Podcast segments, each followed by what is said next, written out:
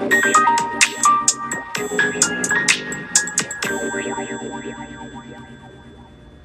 んにちは。現在、福岡を中心に日本全国、世界にも進出し、フィットネスかけるエンタメを通して健康的な社会を作ろうと活動しているパーソナルトレーナー兼フィットネスインストラクターのゆだです。今日も元気に体の勉強していきましょう。さて、今日は脂肪燃焼、有酸素運動よりも体脂肪を燃やすヒートおすすめのプロトコルも紹介しますということで、えー、ヒートです。多分これを聞いてくださってる方の中にもヒートをやったことがあるよっていう方もいらっしゃると思います。そんな方はヒートの効果をさらに高めるためにも今日は聞いていってください。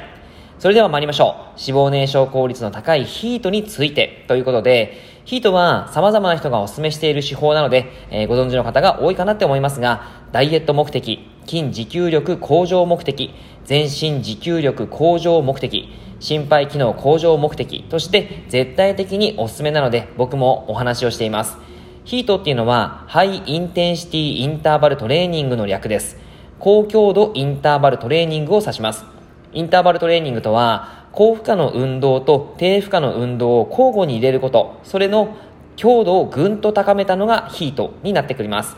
え、ヒートは、もともと田畑プロトコルといって、オリンピック選手の心肺機能を高めるために考案されたトレーニングなんですね。えー、このプロトコルによると、20秒全力運動、10秒軽い運動、これを1セットと数えて、6から10セット行います。これが本来の田畑プロトコルです。これをすることによって心肺機能の向上だけでなくて脂肪燃焼にも効果的だということですごく流行ったんですね。まあ、これがですね、最近で言うと、少しずつ変化してきて、30秒全力、60秒軽くとか、40秒全力、70秒軽くとか、様々なプロトコルが出てきたようですが、最初の全力運動時間が長くなってしまうと、強度が上げられず、高強度の運動ではなくなってしまうのに、休憩だけが長いということで、効果が下がってしまうこともありました。元々のプロトコル通りにやることが効果が上がるデータが出ているので、その通りにすればいいのですが、まあ、ただちょっときついんですね。なので、少し変化をした時間ですることをお勧めします。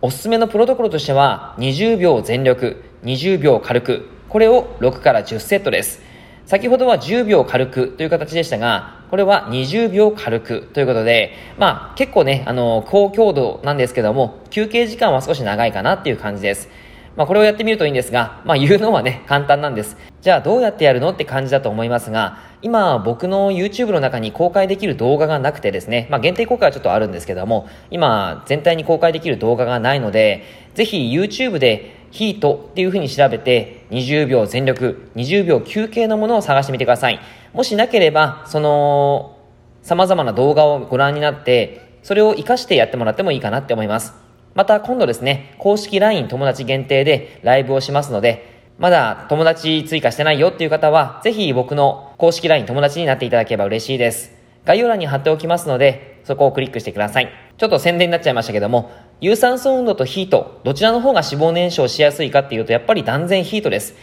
なんでそんなにヒートをお勧めするかっていうと、有酸素運動っていうとどんな運動をイメージされるでしょうかまあ、ランニング、ジョギング、自転車、水泳、レッスンなどかなっていうふうに思います。これらの中でも、強度の低い有酸素運動をしてしまうと、チキン繊維って言って、長距離走とかが得意な方に見える筋肉の繊維、それが増えてしまう可能性があります。そして、あとは女性ホルモンが増える。UCP1 と呼ばれる褐色脂肪組織のタンパク質が減るということになってしまいます。つまり、ダイエットしやすい体では少しなくなるよっていうことが言われるんですね。まあ、ちなみに、ダイエットのいい条件っていうのは、側筋繊維が増えていて、男性ホルモンが増えていて、UCP1 のタンパク質が増えるということなんです。だから、有酸素運動をするよりかは、ヒートをして、それらの条件を増加させることがいいんですね。ぜひ体験できる機会があればやってみてください。以上になります。内容がいいなって思えたら、周りの方にシェアしていただくととても嬉しいです。また、ニコちゃんマークやねぎらいマーク、ハートマークを押していただくと励みになります。今日もラジオを聴いてくださってありがとうございました。では、良い一日を。